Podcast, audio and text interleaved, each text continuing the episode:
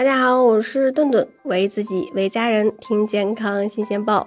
那前几天呀，这个燃气公司的人进来我们家进行检修这个燃气，说我们家这个燃气的管道老化了，需要更换。所以呢，顿顿觉得科普一下这个燃气的一些问题。你家的燃气使用安全吗？那如何安全的使用燃气？首先呀，这个高层建筑尽量使用这个管道燃气。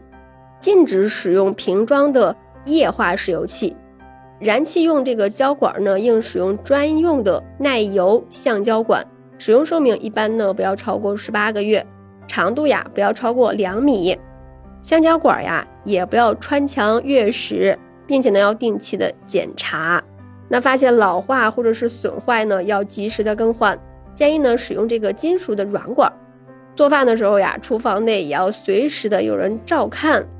避免汤水溢出呀，熄灭炉火，导致这个燃气泄漏。燃气的灶具呢，要每次使用以后必须的关闭开关。那每次使用前呀，就必须确认开关是在这个关闭的位置上，才可以这个点火用气。燃气器具每次使用后呢，必须关闭开关。每次使用前呢，必须确定它的开关在关闭的位置上，才可以点火用气。那每次用完毕之后呢，特别要是外出呀，或者是夜间入睡前，那都应该关闭管道上的灶前阀门。同时呀，这个要日常的进行检漏，常用的方法就是涂抹肥皂水。同时呢，不要用明火检查。那为了及时发现燃气的泄漏呢，建议在高处可以安装家庭用的这个可燃气体泄漏报警器。同时呢，也要备上一些灭火器，以防这个初期的火灾。那如何判断这个燃气是不是泄漏呢？首先用鼻子闻。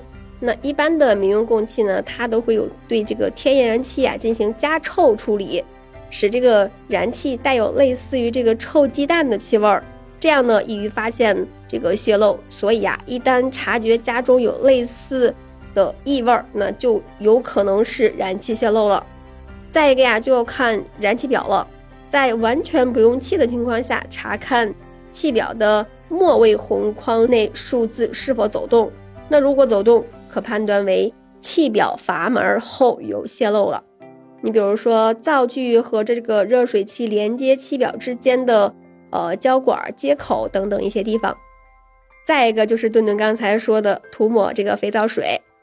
那肥皂和这个洗衣粉呀，用水调成皂液，依次涂在燃气表的胶管、旋塞开关处呢，就容易漏气的地方，以检查燃气是否发生泄漏。如果是遇到燃气泄漏，那皂液呢就会被吹出泡沫。当看到泡沫产生，那并不断的增多，则表明呀。这个部位就发生了漏气。那对于极小的漏气呢，可能没有办法观察到，要以专业的监测工具进行监测结果为准。